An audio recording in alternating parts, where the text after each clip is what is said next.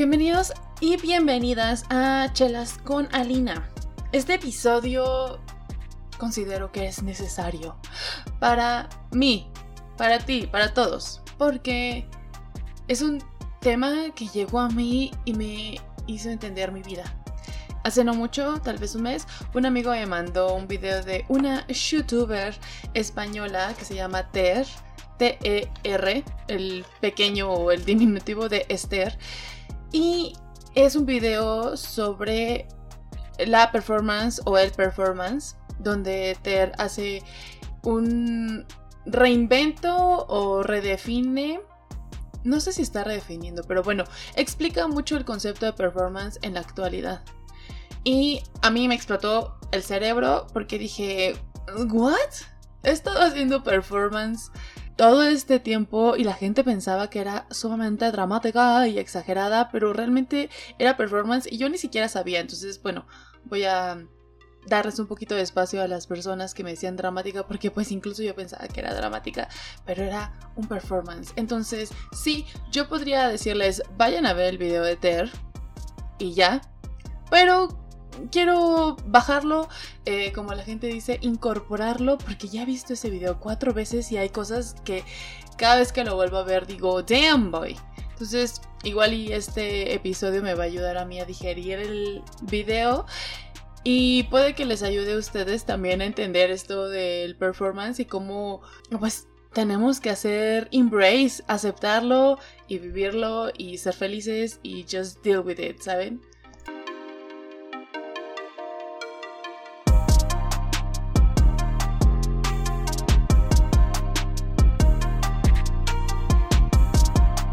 Bueno, antes de iniciar a explicar, siento que nada, estoy repitiendo lo que Ter dice en su video, que lo voy a poner en el link en, los show notes. Hace, bueno, mucha gente que me conoce sabe que soy fan de la comedia. Amo la comedia, sobre todo amo el stand-up y consumo mucho. Si sale un stand-up en Netflix, lo voy a ver, obviamente. No me importa de quién sea, hombre, mujer, blanco, negro, asiático. Hay unos que sí, obviamente no los detengo. Digo que no los acabo porque digo, oh my god, esto es demasiado y ni siquiera está siendo chistoso. Sí, hay unos, de hecho no estoy pensando en uno, que no me daba risa para nada. Pero como muy, muy poca gente sabe que soy. Mi hermano y yo nos llamamos que somos. Mm, ay, no me acuerdo bien cómo decimos, pero tenemos la risa fácil. O sea, si vamos a un stand-up aquí en la Ciudad de México, me voy a reír. Yo voy a ser de los que me ría. Incluso hasta voy a tal vez exagerar, ¿no? O sea, si yo en una situación normal me hubiera reído de algo como fuerte, pues en ese momento aplaudo. Yo usualmente no voy por la vida aplaudiendo chistes de la gente, pero pues es un contrato que hicimos el comediante y yo. Al momento de pagar, estoy diciendo sí, y además acepto que cuando me dé algo mucha risa, me voy a aplaudir. O cuando hay un plot twist padre, voy a aplaudir. Ese es em, el agreement que creo que toda la gente que, debe, que va a ver stand-up entiende, aunque bueno, desafortunadamente he ido a muchos stand-ups que la gente no está cool, no sé por qué. aquí esto ya es un side. Eh, fui una vez a ver a um, Diego Sanasi en Cine Tonalá y el show estaba muy bueno. Muchos me dicen, bueno, pues es que era el show que presentó en Comedy Central. And, o sea, ¿Cuántas veces te han contado el chiste de X y aún así te sigue dando risa, ¿no? Entonces yo me reí, me dio mucha risa. Mi hermano y yo estábamos botados de la risa. Entonces Tiago Sanas dice al final, bueno, si quieren fotos, lo que sea, me va a quedar aquí en el bar.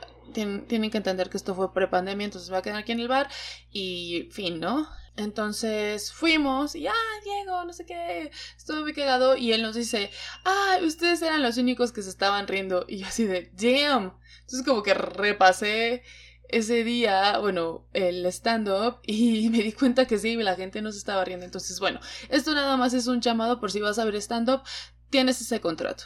Tú como consumidor de stand-up tienes el contrato de reírte fuerte.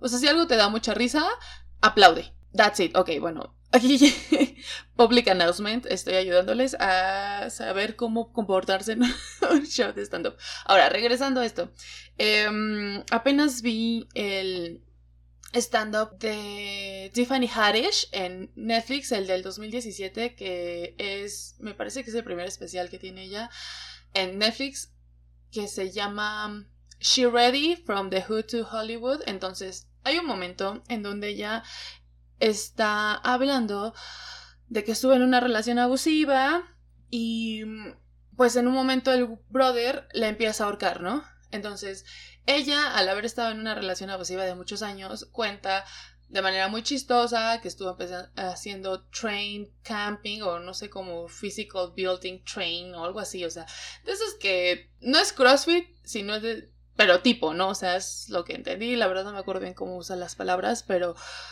lo entendí eso, ¿no? Incluso no sé si era hasta como physical training, como para fútbol americano. Algo así entendí.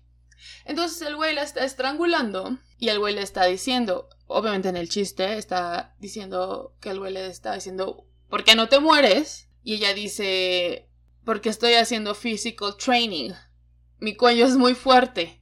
¿no? Entonces ella cuenta que va a este physical training justo para que su cuello se fuera y se hiciera más fuerte. Entonces la gente está cagada de risa. Pero está hablando de un tema muy fuerte, ¿no? O sea, violencia, incluso intento de homicidio, intento de feminicidio, y la gente está cagada de risa. Entonces, yo me acordé de algo que me dijo mi psicóloga hace tiempo sobre el clowning, y de cómo cuando tienes este de la comedia, este de la, sí saben, o sea, como esta línea de comedia o cuando aprendes a hacer clowning o cuando aprendes a hacer comedia, tú puedes generar que alguien se ría a partir de otro sentimiento. Entonces, por ejemplo, tal vez asumo en el sentimiento que Tiffany, o sea, más bien, tú puedes hacer que alguien se ría a partir de estar contando algo que te genera un sentimiento diferente a la risa. Entonces Tiffany, asumo, estaba sintiendo miedo, enojo, pero la gente se estaba riendo, ¿no? O sea, a ver, estoy hablando mal mis estados lingüísticos. Tiffany sintió miedo, terror, pero logró al contar su stand-up que la gente se riera, ¿no? Entonces es lo que me, me comentó mi psicóloga, si escucha mi psicóloga, eh, igual y me puede corregir después, pero bueno, al final ese es el clowning, ¿no? Tú generas una risa a partir de otro sentimiento. Tú estás llorando tan exageradamente que puedes hacer que alguien se ría, ¿no? Y que sabes que, ¿no? El drama y todo eso. Entonces, eso, amigos míos, es performance. Y es lo que Ter eh, comenta en su video. Entonces, ella dice algo que, que me encanta porque yo entendí mi vida, de verdad entendí mi vida. Ella dice que el performance o la performance es canalizar un único sentimiento de la manera más intensa posible para hacer un punto, ¿no? Un point, sin matices y sin disclaimers. Es llevar una idea hasta el final y estar comprometido con la idea, pero sin apego. Y la performance es honesta, pero no literal. Entonces, en este chiste, en este tema de yo puedo llorar tan dramáticamente, tan excesivamente, que la gente se ríe. Entonces ahí es. Si haces un disclaimer donde eh, yo voy a estar llorando, pero esto es únicamente para fines de comedia, por favor, no se preocupen por mí, yo estoy bien, estoy en terapia, ya solucioné este problema. Entonces, favor de disfrutar solamente el show. Bye. Ahí pierdes ya fuerza al punto en el que estás haciendo. Eh, y también esto de que, que te menciona de estar comprometido con la idea, pero sin apego, hace referencia de que imagínate que tú estás de verdad llorando, ¿no? Así, un, un llanto tan fuerte porque es algo que tal vez no has procesado, es algo que acaba de ocurrir, no sé, algo muy, muy fuerte, ¿no? O sea, pienso yo en un llanto de duelo. Y si alguien se pone a reír, viéndote a ti, a ti llorar tan fuerte, oh, o sea, no está nada chido, ¿no? O sea, eso, sí, vamos a hacerlo más simple. Si alguien se caga de la risa de alguien llorando, va a depender si es performático o está en la realidad para entender la situación, ¿no? Entonces, justo. Tú puedes tener muchísimo apego a este sentimiento del llanto y ya no es performático y ya no está cool que alguien se ría. Ahora, me gusta mucho que también, no sé si ya lo mencionó, pero dice Ter esto de performance es honesta pero no literal. Es totalmente sin burla o cinismo. Entonces tú al estar haciendo este llanto raw, no te estás burlando de la gente que llora de manera dramática, estás tú canalizando esta emoción, este sentimiento y estás dejando que salga, ¿no? Y llores y sea fuerte y extremo y grande, pero no es burla y tampoco es cinismo. Entonces, me gusta mucho cuando Ter menciona que hay dos planos en este mundo. Y bueno, si tú eres Pachamaver, tú, bueno, no sé, si eres Pachamaver tal vez lo entiendes de manera diferente. Ahorita que lo pienso no sé cómo está esto. Entonces, si eres Pachamaver, ven, ven a mí aquí. Em, vamos a hablarlo sin pachamamear. Porque bueno, si eres Pachamaver, tú entiendes que hay tres dimensiones, pero también la quinta, que es la energía, pero estamos aquí reencarnados en la tercera dimensión. Ok, bueno, ya. pero bueno, en esta tercera dimensión hay dos planos. Uno es el plano de la realidad y otro es el plano de la fantasía. El performance, que es algo que me encanta, me encanta cuando explico esto, Ter, el performance se hace desde el plano de la fantasía. Este llanto extremo. O sea, yo me imagino como que podría yo hacer reír a alguien haciendo un tipo performance de que me pegue en el dedo del pie. Y lo hago, lo hago, lo hago, de verdad lo hago con mi hermano a veces.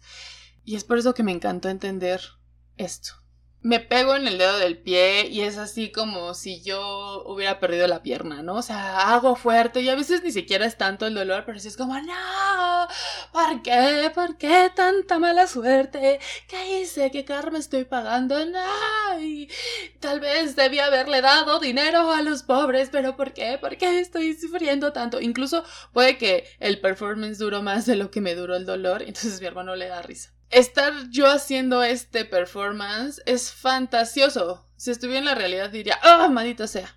Ya, ¿no? Realmente me cuesta a mí mucho trabajo reaccionar como la...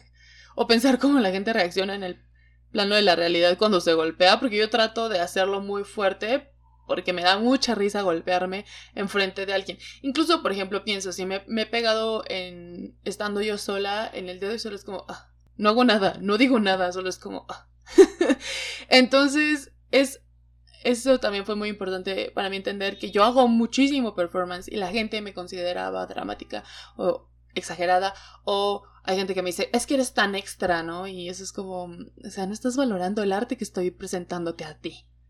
Y ahorita estoy haciendo un performance diciendo que mi dramatismo mi exageración es arte. me gusta mucho que dice también te esto de que puedes llegar al plano de la fantasía desde el detachment o desde el attachment, ¿no? O sea, ya sea que todo me vale, todo me vale, entonces hago yo aquí algo muy performático o del plano del attachment de amo absolutamente todo, lo amo tanto que tiene que ser esto ya hacia la fantasía. Yo antes pensaba que el performance era algo muy artístico que solamente se podía ver en las calles de Nueva York o en alguna zona muy famosa o popular o no sé, hippie eh, artística de la Ciudad de México o en alguna gran urbe, ¿no? Ay, ya golpeé el micrófono, o en ciertas zonas, ¿no? Pero entonces yo pensaba el performance, tengo la imagen perfecta de Marina Abramovich, donde mm, ella se sentaba frente, bueno, en una mesa, bueno, no más. Ella se sentaba en una silla y ponían una mesa y enfrente de, ella podía alguien sentarse a verla a los ojos por mucho tiempo. Y hay videos de en YouTube de este, de este performance en el MoMA donde la gente se pone a llorar o le da vergüenza, todo eso. Yo pensé que solo eso era performance, pero ya entendí que es más allá, ¿no? O sea, limitar el performance a esto siento que es muy, muy, muy justo, o sea, es restrictivo, no está chido, entonces, bueno. Otro ejemplo que pensé mientras estaba escribiendo esto como los points para tocar es de Bans Bansky. Bansky, Bansky, Banshee, Bansky. Ay, no sé si lo estoy diciendo bien. Bueno, donde este artista tiene su anonimato, ¿no? Y de hecho el anonimato es el performance de Bansky. Sí, claro, sus obras están padrísimas. ¿no? O sea, son obras políticas, con un speech político, pero el anonimato es uno de los mayores performances de Bansky y que aparece en cualquier momento y que nadie sabe y de pronto dices, ay, es que aparece una obra de Bansky en, la frontera en Siria y todos como, oh my god, es posible, ¿no?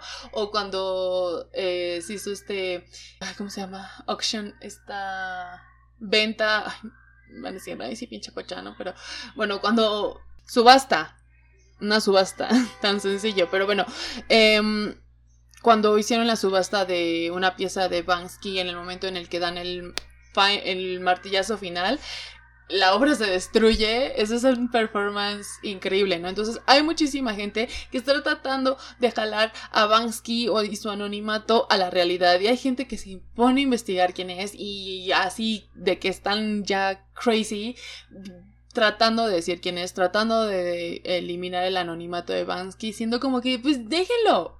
O sea, ¿de qué te sirve saber o cuál es tu goal final al saber quién es Bansky? ¿No? O sea, ha violado algunas de ellas, ah, maybe, pero como muy heavy, no tanto. Hay gente que sabemos sus nombres, dónde viven y todo eso, que ha violado leyes y pues ahí andan, ¿no? O sea, y ahorita se ve, se ve, te ve otra, otro ejemplo de performance y se me fue, pero bueno.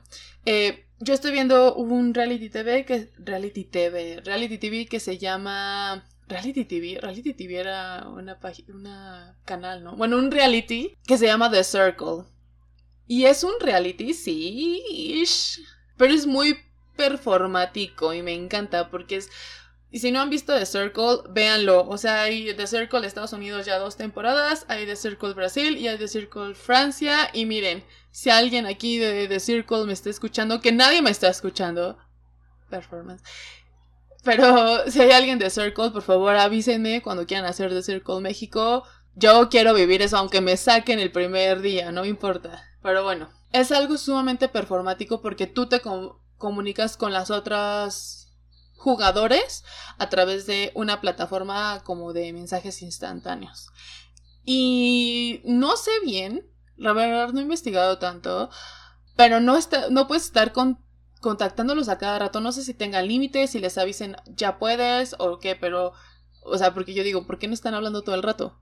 No, o sea, ¿por qué no estás contactando acá y acá y acá y acá y acá? Pero bueno, entonces tú tienes una interacción con esta persona a través de esta plataforma sin conocerte físicamente. Em, ni, escucharte, ni nada. O sea, durante todo, todo el juego solamente es leído. Y eso está muy, muy importante porque obviamente es un, les digo, es un performance, ¿no? Esta persona lanza un mensaje y el otro lo recibe, pero lo interpreta como esa persona desea interpretar algo. Entonces, hay muchísimos mismatch de comunicación y la gente piensa, ah, pues es que me habías desjurado lealtad y la persona que había dicho, ay, sí, claro, aquí somos leales, ¿no? Y entonces tú al estar escuchando y viéndolos te das cuenta que no es cierto, pero ellos no saben. Entonces, bueno, aquí el The Circle es un reality, sí, pero es sumamente performático y me encanta. Algo que quiero dejar con este episodio es que mucha gente, y tal vez ahorita es lo que está pasando, y tal vez ahorita por eso estoy harta de las redes sociales, mucha gente lo único que quiere es bajar, ¿no? O bueno, regresar a todos a la realidad. Y está padrísimo, yo sé que necesitamos estar en la realidad. Estaría muy demente que todos estuviéramos en el plano de la fantasía, que todos estuviéramos actuando así, ¿no? O sea, imagínate que tú como consumidor de stand-up vas a bueno, no, tú como consumidor de stand-up tienes que encontrar al, comediante en la parte de performance, performance pero... Mm, ok, imagínate tú como consumidor de stand-up cuando vas hacia el lugar, te echas un performance de echarte todo de reversa, puedes hacerlo, pero no, o sea, hay que tener un poquito de sensibilidad vial y todas estas cosas. Entonces yo sé que tenemos que regresar al, a la realidad, pero no está chido estar todo el tiempo en la realidad. Bueno, para mí, y es, ya me acordé que les iba a decir, es por eso que me encanta jugar con infantes, me encanta jugar con mi hermano menor, me encanta, me encanta, porque esta imaginación que perdemos es estar en el plano de la fantasía, y él sabe, ¿no? O sea, él sabe que, por ejemplo, mi papá cuando estábamos chiquitos, una vez hizo ahí como un stunt performático. Mis, mis padres son muy performáticos también, aunque me digan que no, lo son. Mi papá nos dio un plato a mi hermano y a mí vacío y nos dice su cena. Y mi hermano y yo así como, ¿what? Entonces ahí mi hermano Axel y yo teníamos la decisión de regresar a estar en la realidad o encontrarnos a mi papá en la fantasía. Y fue como, ok, y empezamos a cenar. Nada, era un plato vacío y empezamos a cenar así como que, ay, sí, quesadillas, lo que sea, ¿no? Y mi papá le dio muchísima risa que lo encontramos en el plano de la fantasía. Pero mi papá sabía que tenía que darnos de cenar, ¿no? O sea, somos infantes y estamos a su cuidado. Y es lo que me gusta también y es lo que veo con mi hermano bebé. Él entiende que estamos, eh, a veces podemos hacer un performance, podemos jugar, podemos incluso no nada más en momentos de juego, sino a lo largo del día decir, ah, esto es performático, no, bueno, no lo hacemos tan claro, pero sí, justo, vamos a comer, pero él entiende que realmente tiene que comer, ¿no? En el momento en el que sea la comida de la realidad, pues tienes que comer, ¿no? O sea, no vamos a estar jugando o haciendo el performance de comida falsa todo el tiempo porque pues te desnutres. Lo entendemos. Y es este, o sea, imagínense al tratar de que mi papá nos diera el plato de la cena vacío, nos hicieron disclaimer de esto es un juego, por favor. Obviamente les estoy todavía preparando su cena, ustedes bajaron un poquito antes y entonces vamos a jugar un poquito en lo que la cena está lista. Entonces ya pierde pierde el punto, pierde la diversión, pierde esto, ¿no? Es esto mágico. Ahora, se me hace una violentación muy fuerte y yo sé que no todo el mundo puede ir a encontrarte en la fantasía y me ha pasado y a veces un amigo está en, en performance y yo trato como de preocupada y sobre todo cuando son temas de salud mental preocupada es como pero estás bien pero no dime tú estás bien y digo ok tal vez ahí encontrar o decir, perdóname que si, está, si estás haciendo un performance, perdóname que estoy rompiéndolo, pero estoy preocupada de manera real porque ya lo estás haciendo muchas veces, entonces por favor avísame si necesitas platicarlo de algo. Entonces estás regresando igual y ni siquiera necesario, pero just como hacer un check-in y decir, ¿estás bien? Ok, ¿estás bien? Bueno, date, sigue jugando. Casi lo pienso como en niños, o sea, si yo veo que mi hermano bebé está haciendo un gran drama porque se cayó de su, su nave espacial y está así como, no, es que me duele, no, no, no. Y ya es un drama como grande y preocupante, le digo, ¿estás bien? ¿No? Y el que me diga, sí, estoy jugando, ¿no? Y dices, ok, síguele. Entonces, creo que ese es como mi llamado mío y como ojalá que la gente lo haga también, porque se me hace luego medio grosero que la gente trate de jalarte a la realidad, porque hacen esto, ¿no? De que, como, como justo te lo mencionaba, generas juicios morales, se pierde. O sea, ya se pierde, se pierde. Imagínense cuando mi papá me, me, dio ese plato de cena sin nada y yo hubiera dicho, pero ¿acaso estás demente y no sabes que me tienes que cuidar? Eres mi papá. Tienes que entender que me tienes que dar de comer. Yo no voy a comer nada. Aquí no hay nada. Por favor, deja de estar jugando. Uf, ¿no? Violenta. Ay, qué violenta. Hasta sentí feo, ¿no? Entonces, el llamado es ese. Hay que tratar de ver la vida desde un poquito más fantasioso. Si en algún momento tienes que romperle el performance a alguien, que sea como desde un lugar muy amoroso y decir, pero, pero estás bien, todo chill, ok, síguele, ¿no? Y pues nada, hay que ser más performáticos, hay que ver las cosas un poquito más desde la fantasía, desde el chiste. A mí, y ya este año entendí, pero es la primera vez que lo voy a hacer ya full, full, full. Mi objetivo de este año, que la verdad ya se me fue de las manos, es no postear nada sobre Samuel García y su esposa Mariana Rodríguez. Cada vez que me los menciona yo iba a preguntar quién. No, no sé de quién hablas, quién. Y a mucha gente les molestó eso, pero ya ahorita es muy tarde. Ya muy tarde, yo no quería hablar de esta persona nunca, pero bueno, ya saben. Este, vivo en un mundo con redes sociales y está imposible no hablar de estos hombres, de estos humanos. Pero si nos vamos al mundo de la fantasía, estas personas hacen muchísimo performance. Más bien, llegaron a donde están gracias al performance. Yo en este punto yo estoy hasta dudando de la veracidad del baja la pierna. Alina del post-edit no es que dude de la veracidad, porque es verdad, ¿no? ese video existe. pero estoy dudando en qué plano se hizo. Y yo en este, en lo que quería decir es que estoy dudando que haya sido hecho desde el plano real. Ya no sé qué tanto es, o sea, yo ya viéndolo desde aquí, plano performático, digo, eso era un performance. Y lo hicieron muy bien. Entonces, pues es mi invitación. Vámonos. Si algo se ve extraño, raro, pues igual y verlo desde el performance y decir, hmm, esto es un performance. Y está también perfecto si no quieres llegar al performance y ser una persona que está señalando todo, date, está perfecto. Pero a las personas que nos gusta estar un poquito aquí en la fantasía, déjanos. Déjanos, por el amor de Dios. Si alguien quiere decirte que su casa es Slytherin y sabes que la realidad Harry Potter no es un algo, no hay un gorro seleccionador, sombrero seleccionador. ¿A ti qué te importa que esta persona diga que su casa es Slytherin? Real, ¿qué te importa? ¿Qué te afecta?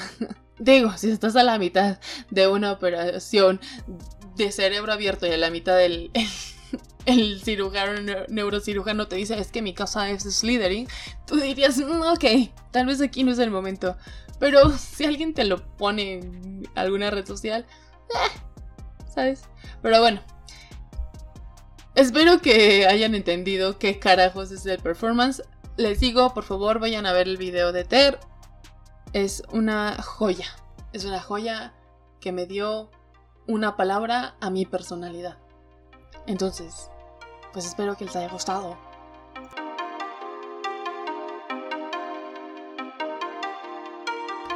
Chelas con Alina a veces un acto performático, otras veces es un poquito como de posterapia esto.